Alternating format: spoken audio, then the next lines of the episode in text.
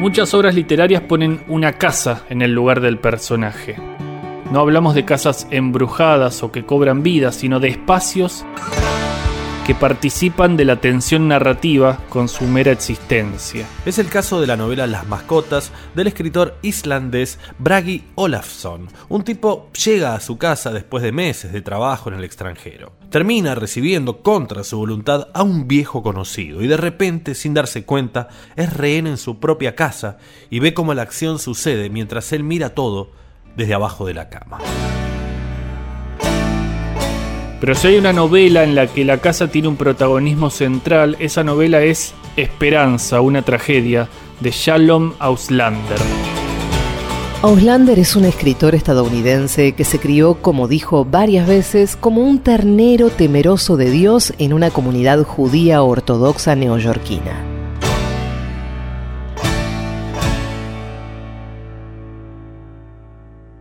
Su literatura está marcada por esa imposición familiar de creer en Yahvé y de temerle. Auslander es un ternero descarriado, no acepta, no consume, no cree en la religión.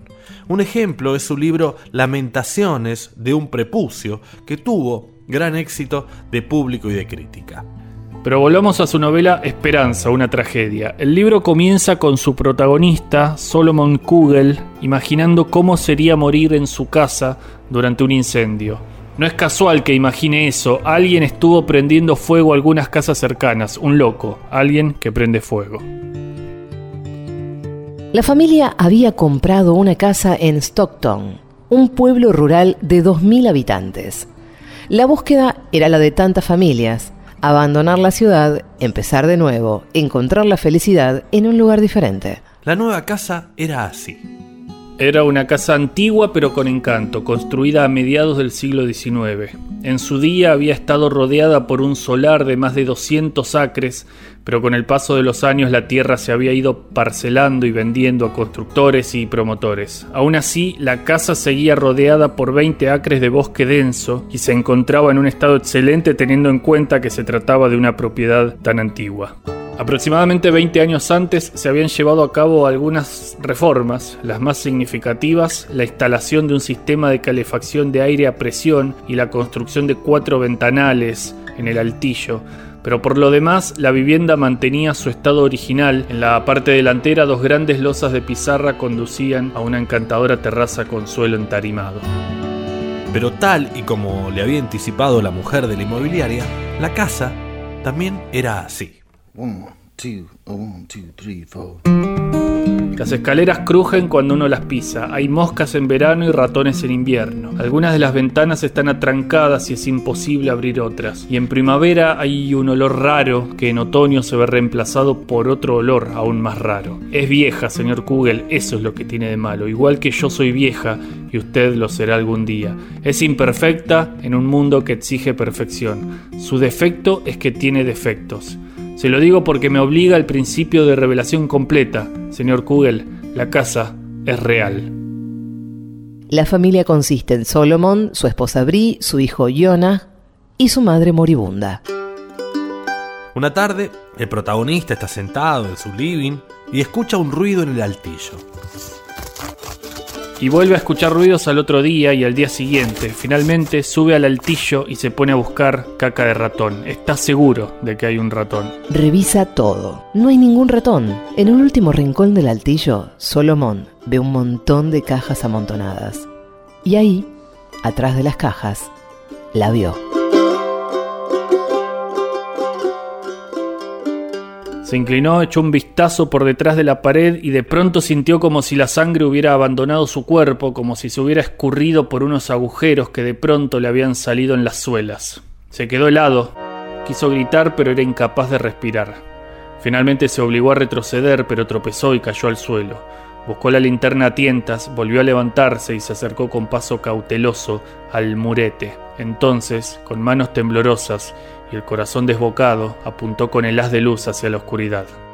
Allí en el suelo, detrás de las cajas, yacía el cuerpo de una anciana envuelto en mantas.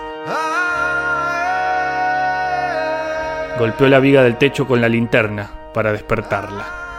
Nada. Se puso de puntillas y se inclinó aún más por encima del murete. Olía a descomposición, a muerte.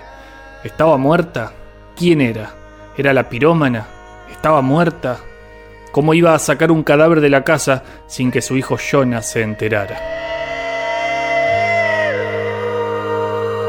¡Ay, mierda, qué susto! Adelantemos un poco. Esa mujer, esa anciana que vive en el altillo de la familia Kugel, no es cualquier mujer. Esa mujer es Ana Frank. Sí, Ana Frank está viva y vive en un rincón del altillo de una casa de campo estadounidense. La novela transita entre lo que sucede abajo y lo que sucede ahí arriba, con Ana Frank escondida. Abajo, la madre de Solomon delira, putea a los nazis y es, sobre todo, un estorbo. Abajo, el niño no se adapta al campo. Abajo, el matrimonio tambalea. Arriba, vive Ana Frank. Pero no es fácil ocultarle a la familia que en la parte más alta de la casa vive Ana Frank.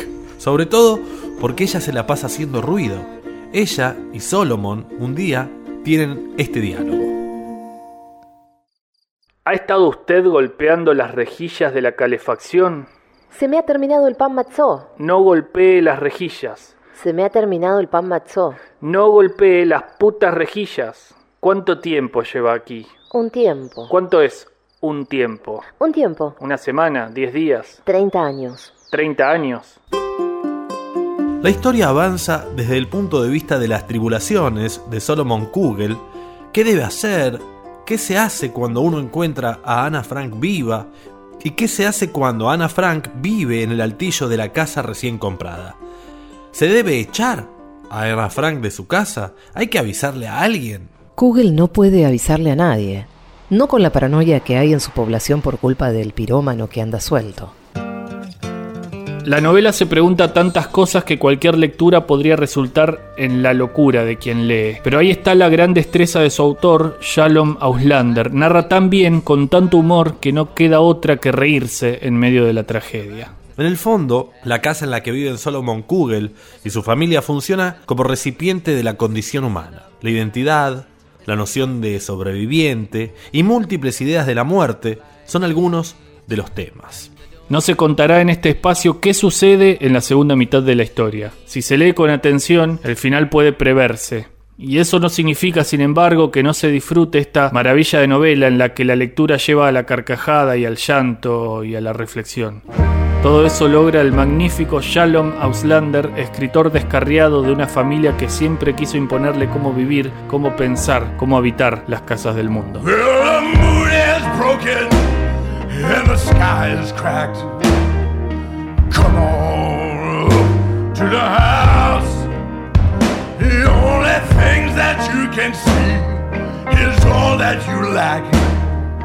Come on up to the house.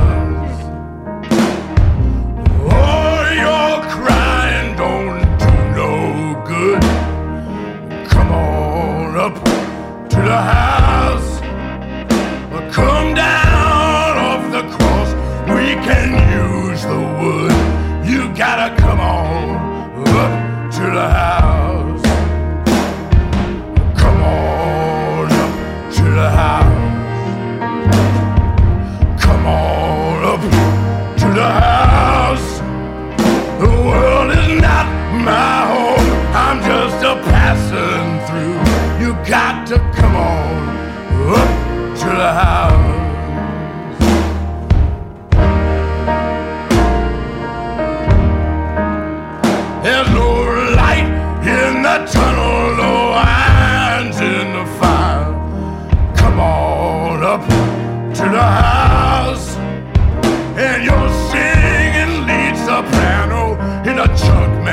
choir. You got to come on up to the house. Doesn't life seem nasty, brutish and short? Come on up to the house. The seas are stormy, and you can't find no port.